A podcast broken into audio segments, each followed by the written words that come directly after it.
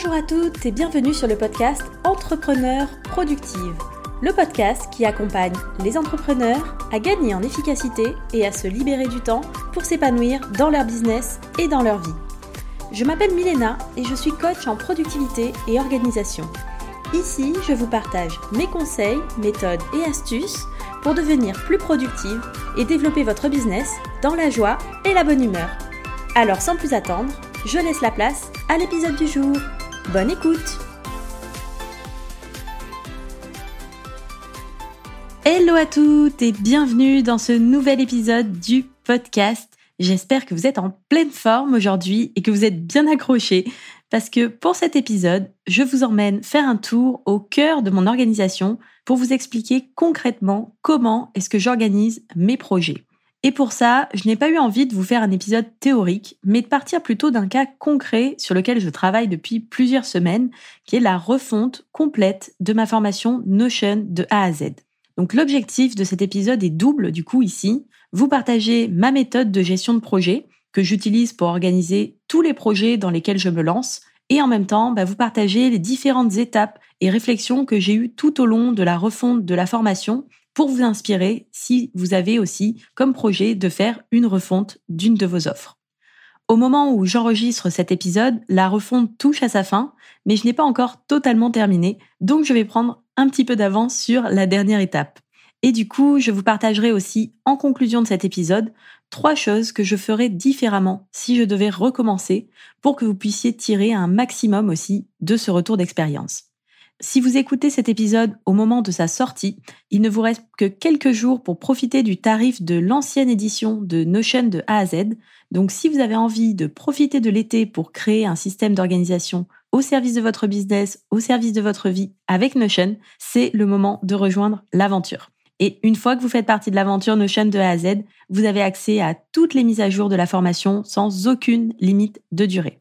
Donc pour en savoir plus, le lien est dans la description de l'épisode. Allez, c'est parti pour vous partager les 7 étapes par lesquelles je suis passée pour la refonte de la formation.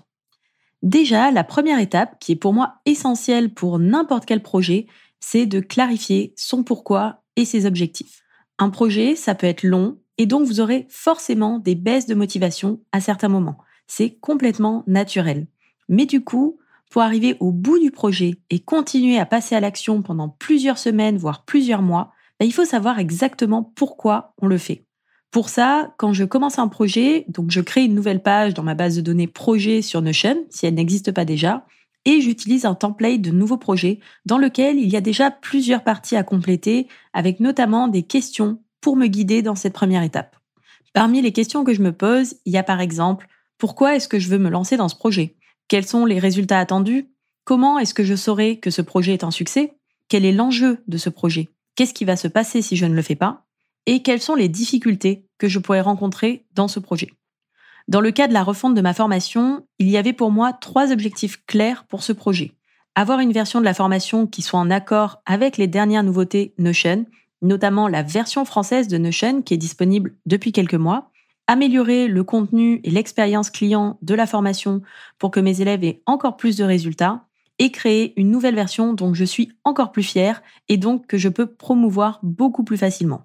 Au niveau des résultats attendus, de savoir si le projet est un succès, j'ai défini des indicateurs par rapport au nombre de ventes de la formation avant, après la refonte et par rapport au retour client obtenu sur la nouvelle version. Et en termes d'enjeux sur ce projet, le risque de ne pas faire cette refonte, c'était d'avoir une formation qui n'est plus à jour par rapport à l'outil Notion, et du coup derrière, des clientes non satisfaites, une atteinte du coup à la réputation de mon business et une baisse en termes de chiffre d'affaires. Bon, j'exagère peut-être un peu, vu que mes élèves m'ont quand même dit que la formation était géniale, même si elle n'était pas encore sur la version française, mais c'est vraiment important pour moi de proposer des offres de qualité et il était hors de question pour moi de rester trop longtemps avec une formation qui n'était pas au niveau par rapport à mes propres critères. D'autant plus que c'est bien plus difficile pour moi de promouvoir une offre pour laquelle je ne suis pas convaincue à 110% de sa valeur. Donc il n'y a pas besoin de passer beaucoup de temps sur cette première étape, mais le fait d'écrire noir sur blanc ses objectifs, ce qu'on attend de ce projet, ça permet de clarifier vraiment les choses et surtout ça évite aussi de se lancer dans des projets qui n'ont pas forcément d'intérêt ou qui ne sont pas prioritaires pour le moment. Rien ne vous empêche, à ce moment-là, si vous réalisez que le projet n'est pas forcément prioritaire, de le laisser dans un coin de votre espace Notion avec un statut à venir ou plus tard et de revenir dessus quand ça sera le bon moment. Maintenant qu'on est au clair sur notre projet, les objectifs, les enjeux, on peut passer à la deuxième étape, qui va durer un petit peu plus de temps pour le coup. C'est l'étape de brainstorming pour vider son cerveau et noter en vrac toutes ses idées par rapport à ce nouveau projet. Pour la refonte de Notion de A à Z, j'ai décomposé ça en plusieurs parties. Déjà, je suis allée récupérer les idées que j'avais déjà notées ailleurs, que ce soit dans ma base de données idées et notes, directement sur la page de la formation, je ne partais pas de zéro, vu qu'à chaque fois que je pensais à une idée d'amélioration, un concept que j'ai vu ailleurs qui me paraît intéressant, je le note directement dans Notion pour ne pas oublier. J'ai aussi pris un peu de temps pour réfléchir à de nouvelles idées, tout noter directement dans la page Notion du projet, et je suis allée ensuite décortiquer tous les retours de mes élèves sur la formation pour ajouter de nouvelles idées. Que ce soit les choses positives pour mettre encore plus l'accent dessus, comme les axes d'amélioration. Et en dehors des retours déjà obtenus, je leur ai aussi posé directement la question sur la communauté Slack de la formation et lors d'un des lives mensuels pour partager les idées que j'avais et voir ce qui les intéressait vraiment. C'est comme ça que j'ai eu l'idée, par exemple, de créer un index de la formation pour que les élèves puissent retrouver rapidement dans quelle vidéo on voit quel concept ou fonctionnalité. Et j'ai pu valider aussi que l'idée des challenges mensuels leur plaisait vraiment. Et clairement, si vous faites la refonte d'une offre que vous avez déjà eu des clients, je vous invite vraiment à leur poser la question, parce qu'entre ce que vous pensez en tant que créatrice et ce que les utilisateurs ont vraiment besoin, il y a parfois, et même souvent en fait, un décalage. Sauf qu'à la fin, l'objectif, c'est d'apporter un maximum de valeur aux personnes qui vont suivre la formation. Donc au final, ce sont les mieux placés pour dire ce dont elles ont besoin. Une fois que j'ai rassemblé toutes ces idées dans la page Notion de mon projet, j'ai organisé ça en différentes catégories suivant si ça concernait le contenu de la formation, les bonus, la communauté, la logistique, histoire de m'y retrouver un peu plus facilement parmi toutes ces notes. Une fois que j'ai fait un bon brainstorming, la troisième étape, c'est de déterminer les grandes étapes du projet. Ça se passe toujours sur la page Notion de mon projet, dans une section dédiée, où je n'ai plus qu'à lister les étapes nécessaires pour arriver au bout du projet. Pour la refonte de la formation, j'ai listé neuf étapes du coup. 1. Déterminer les améliorations à apporter à la formation. 2. Créer les pages Notion nécessaires pour la refonte. 3. Tourner les nouvelles vidéos de la formation. En 4. Monter les vidéos en question. En 5. Mettre en ligne la formation sur Thrivecart Learn avec Vimeo. En 6. Faire la migration des élèves existantes et leur communiquer les nouveautés. En septième étape, mettre à jour la page de vente, la page de paiement, toutes les automatisations associées.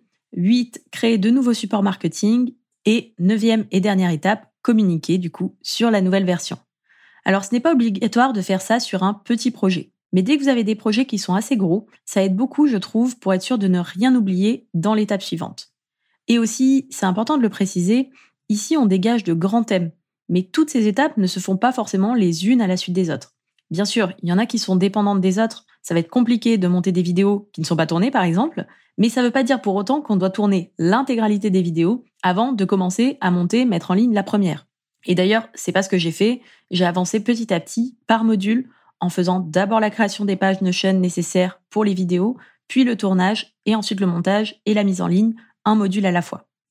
Donc maintenant qu'on a les grandes étapes et thématiques du projet, on peut passer à la décomposition en tâches spécifiques et à la planification. C'est la quatrième étape de ce process. Donc ici, l'objectif, c'est d'être la plus exhaustive possible en listant toutes les tâches qui vous viennent à l'esprit pour chacune des étapes que vous avez notées précédemment. Et on veut noter des tâches qui vont aller ensuite dans notre to-do du jour, notre agenda. Donc des tâches qui sont faisables en moins d'une journée de travail. Tourner les vidéos, par exemple, c'est pas une tâche réaliste sur une journée quand on parle d'une formation avec plus de 50 vidéos. Donc on décompose en tourner les vidéos du module 1, tourner les vidéos du module 2, etc. Ici, je suis toujours sur la page Notion de mon projet, mais je note toutes les tâches dans une vue liée de ma base de données tâches pour que je puisse retrouver tout ça ensuite dans ma to-do du jour au moment où ça sera planifié. C'est le moment aussi de noter pour chaque tâche la durée qu'on estime que ça va prendre, en prévoyant un peu large pour être tranquille parce qu'on sait que notre cerveau a tendance à sous-estimer le temps que ça va prendre. Et ensuite, bah, on peut attribuer une date de planification à chacune de ces tâches pour savoir exactement qu'est-ce qu'on va faire quel jour. L'avantage en faisant ça dans Notion, c'est que j'ai une vue d'ensemble du projet et en même temps, comme c'est dans ma base de données tâches, je peux voir aussi très rapidement le nombre d'heures de travail planifiées sur une journée, les autres tâches prévues, parce que je n'ai pas forcément que ce projet-là à faire, et ajuster si besoin pour ne pas surplanifier mon temps et me retrouver avec une to-do complètement irréaliste. C'est à cette étape-là aussi qu'on commence à avoir une meilleure vision de la durée nécessaire pour réaliser le projet. Et en fonction des contraintes, on peut aussi noter certaines tâches en bonus, voire même réduire le scope du projet si besoin pour être capable de finir dans les temps si on a une échéance précise. Bon, maintenant qu'on a bien brainstormé, que tout est carré, planifié, ce projet va pas se réaliser tout seul. Hein. C'est le moment de passer à la cinquième étape, qui est normalement la plus longue, passer à l'action en suivant le planning qu'on a préparé. Mais quand on a bien fait les quatre précédentes étapes, on sait exactement ce qu'on a à faire au jour le jour. Et donc à partir de là, c'est beaucoup plus simple de s'y mettre. Parce qu'une des raisons qui fait qu'on procrastine sur certains projets, c'est souvent la peur et le manque de clarté. Quand on ne sait pas par où commencer, ce qu'on doit faire, pourquoi on doit le faire, on a vite fait en fait de repousser à plus tard. Et c'est pour ça que les étapes précédentes sont essentielles, même si pour certaines, ça peut avoir l'air d'être une perte de temps de faire toute cette préparation. Sauf qu'au final, un projet bien préparé, c'est un projet qui sera aussi réalisé bien plus rapidement et qui a tellement plus de chances d'être mené à bout, que ça vaut vraiment le coup d'investir un peu de temps au départ. Du coup, là, vous allez avancer petit à petit sur vos tâches pour faire avancer votre projet. Vous allez cocher les cases au fur et à mesure que vous avancez sur le projet. Ça, ça fait toujours plaisir de cocher des cases, de voir qu'on progresse. D'ailleurs, dans Notion, j'ai paramétré des petites barres de progression sur mes projets qui se calculent automatiquement en fonction des tâches que j'ai terminées. J'adore visualiser l'avancée comme ça. Et si vous voulez apprendre à le faire, on le voit bien sûr dans la formation Notion de A à Z. Et au fur et à mesure de votre avancée, il y a des grandes chances qu'à un moment donné, vous vous retrouviez avec des imprévus à gérer. Que ce soit par rapport au projet en lui-même, parce qu'une tâche va vous prendre plus de temps que ce que vous pensiez, parce que vous avez oublié certaines tâches à faire, ou parce qu'il y a d'autres choses qui arrivent dans votre vie, ça se passe rarement exactement comme on l'a planifié et c'est normal. Et à ce moment-là, on arrive du coup à la sixième étape de notre process qui va aller de pair avec la cinquième et qui est d'ajuster au fur et à mesure que vous passez à l'action. Pour la refonte de la formation, par exemple, j'avais prévu de faire ça principalement sur le mois de mai. Finalement, j'ai eu toute une période de réflexion existentielle, un gros besoin de souffler, et du coup, j'ai clairement pris du retard par rapport au planning initial. Mais ce n'est pas parce que ça se déroule pas exactement comme prévu que ça veut dire que le projet ne va jamais aboutir. C'est juste la vie en fait. Ça se déroule rarement comme prévu. Par contre, c'est beaucoup plus facile d'ajuster quand on a une base sur laquelle s'appuyer que lorsqu'on a tout en fait dans la tête. Donc dans ces moments-là, sachant que le temps n'est pas extensible, on a généralement deux options. Soit on garde la même date de fin de projet et on élimine certaines tâches, on simplifie au maximum, ou on met de côté d'autres projets qui nous prennent du temps pour se concentrer à fond sur celui-là, soit on repousse l'échéance du projet pour être sûr d'avoir le temps de tout faire. Dans mon cas, j'ai opté pour la deuxième solution parce que je ne voulais clairement pas rogner sur la qualité de la formation et que je préférais qu'elle sorte plus tard plutôt que de sortir une version qui n'était pas à 100% à la hauteur de mes attentes. Et vraiment, il ne faut pas hésiter à ajuster au fil de l'eau. Dès qu'on voit qu'on n'est plus en ligne avec le planning initial, plutôt que d'attendre le dernier moment, c'est beaucoup, beaucoup moins stressant. Donc je vous invite vraiment à faire le point régulièrement sur votre projet pour voir s'il y a besoin d'ajuster ou pas. Personnellement, c'est quelque chose qui fait partie intégrante de ma revue hebdomadaire. Je vous en parlerai sûrement dans un prochain épisode. Je vérifie que tous les projets en cours ont des tâches associées et que les dates de projet sont toujours cohérentes, sinon j'ajuste. Et du coup, on est passé à l'action, on a ajusté au fur et à mesure, et à un moment donné, mécaniquement, on va finir par voir le bout de ce projet, enfin, et on arrive alors à notre septième et dernière étape de ce process, qui est de faire le bilan du projet et de célébrer. Bon, pour la refonte de la formation de chaîne de A à Z, je n'y suis pas encore tout à fait à cette étape, mais ça ne saurait tarder. L'idée ici, déjà, c'est de prendre le temps de se féliciter, de célébrer la fin de ce projet, parce qu'on a quand même travaillé dur pour y arriver, on mérite de fêter ça, que ce soit avec un cadeau que vous vous faites, une sortie, un bon resto, ce que vous voulez, mais c'est important, je trouve, de prendre le temps aussi de savourer ces réussites. Et c'est aussi le moment de faire le bilan du projet pour pouvoir en tirer des leçons pour la suite. Pour ça, bah, vous pouvez vous poser quelques questions. Par exemple, euh, qu'est-ce qui a bien fonctionné? Qu'est-ce qui a moins bien fonctionné? Pourquoi? Qu'est-ce que je ferais différemment si je devais recommencer? Qu'est-ce que j'ai appris? Quelles leçons est-ce que j'en retiens? Qu'est-ce que j'ai préféré le plus ou le moins faire dans tout ce projet? Si vous me suivez depuis longtemps, vous savez déjà que je suis une grande fervente du concept d'amélioration continue. On peut toujours ajuster et s'améliorer, mais pour ça, il faut aussi prendre le temps de faire régulièrement le point de faire des bilans, que ce soit à la fin d'un projet ou de façon régulière avec des revues hebdomadaires, mensuelles, annuelles. Ça nous permet en fait d'identifier les choses qui fonctionnent le mieux et d'éviter de répéter certaines erreurs. Donc au final, c'est un énorme temps de gagner pour la suite. Et finalement, bah, c'est comme ça qu'on apprend et qu'on évolue, en tirant des leçons de chaque projet, de chaque expérience. Alors même si c'est tentant de se lancer dans un nouveau projet dès que le premier est terminé, forcément, hein, notre cerveau, il adore la nouveauté, je vous conseille vraiment de ne pas négliger cette étape de bilan. Et voilà pour les sept étapes de mon process de refonte de la formation, qui sont au final les étapes que je suis pour organiser n'importe quel projet. On arrive sur la fin de cet épisode, et du coup, comme promis en introduction, avant de vous faire un petit récap rapide de ces sept étapes qu'on vient de voir, j'avais envie aussi de vous partager les quelques leçons que je retiens de ce projet de refonte. Ce n'est pas tout à fait terminé, mais vu que j'arrive sur la fin, là, je commence à avoir quand même un peu de recul et des pistes de ce que j'aurais dû faire différemment, donc autant vous les partager. Déjà, clairement, j'ai fait l'erreur d'enchaîner les différents projets de refonte depuis plusieurs mois, sans prendre le temps de faire une vraie pause. Depuis mars, j'ai enchaîné avec la refonte de mon template journée productive, de ma formation premier pas avec Notion, de mon template la boîte de prod, et j'ai voulu continuer avec la formation Notion de A à Z. Au final, c'était beaucoup trop d'un coup, et en fait, j'ai été obligée de faire une pause que je n'avais pas prévue, alors que j'aurais dû planifier ça dès le départ entre deux projets. Pourtant, c'est pas faute de savoir et de répéter à longueur de temps à mes coachés qu'il faut faire des pauses. Hein. Mais bon, on retient la leçon pour la prochaine fois, et du coup, cette fois, j'ai prévu de ralentir une fois la refonte terminée et avant de me lancer dans le projet suivant. Deuxième erreur que j'ai faite, c'est de sous-estimer très largement l'énergie nécessaire pour tourner les vidéos. Au final, en termes de temps, j'étais pas si mal dans mes estimations. Sauf que le tournage, ça me prend énormément d'énergie en fait. Donc je ne peux pas enchaîner beaucoup d'affilés sur plusieurs jours. J'ai besoin de varier avec d'autres tâches pour ne pas m'épuiser. Et du coup, bah, il a fallu que je revoie et que j'ajuste mon planning une fois que j'ai réalisé ça.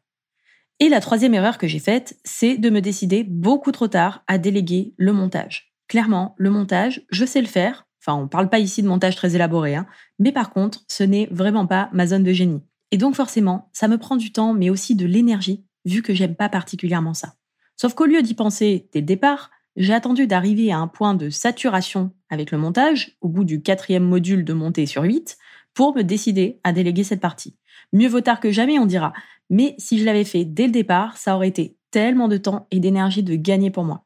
J'en profite d'ailleurs pour remercier Manon qui a pris le relais là-dessus et qui me fait un super travail dans un délai assez court. Donc si tu écoutes cet épisode, merci encore à toi pour ton aide.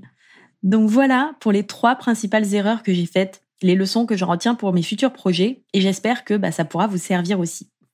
Et maintenant, si on récapitule les sept étapes qu'on a vues ensemble dans cet épisode, on a en premier, prenez un moment court pour clarifier pourquoi vous voulez vous lancer dans ce projet, quels sont les objectifs, les enjeux. Ensuite, la deuxième étape, c'est de brainstormer, de noter toutes vos idées au même endroit. Une fois que vous avez vidé votre cerveau, vous pouvez passer à la troisième étape qui est de terminer les grandes étapes du projet. Et en quatrième étape, vous allez pouvoir décomposer toutes ces étapes-là en tâches spécifiques en leur assignant une durée, une date de planification. À partir de là, vous pouvez passer à l'action suivant le planning, c'est la cinquième étape, et surtout ne pas hésiter à ajuster au fur et à mesure. Sixième étape, en fonction des imprévus et s'il y a le moindre décalage entre ce que vous aviez prévu et la réalité. Et finalement, une fois que vous arrivez au bout du projet, n'oubliez pas la septième et dernière étape et prenez le temps de faire le bilan et surtout de célébrer. Avec ça, vous avez tout ce qu'il vous faut pour organiser vos projets, que ce soit la refonte d'une autre ou n'importe quel projet d'une main de maître. J'espère que cet épisode vous aura plu et qui vous sera utile pour vos futurs projets en tout cas. N'hésitez pas à me dire en commentaire ou en MP sur Instagram ce que vous en avez pensé. Ça me fait toujours super plaisir d'échanger avec vous. Merci beaucoup d'avoir écouté l'épisode jusqu'au bout. Et si vous ne l'avez pas déjà fait, n'oubliez pas de vous abonner au podcast pour ne pas manquer les prochains épisodes.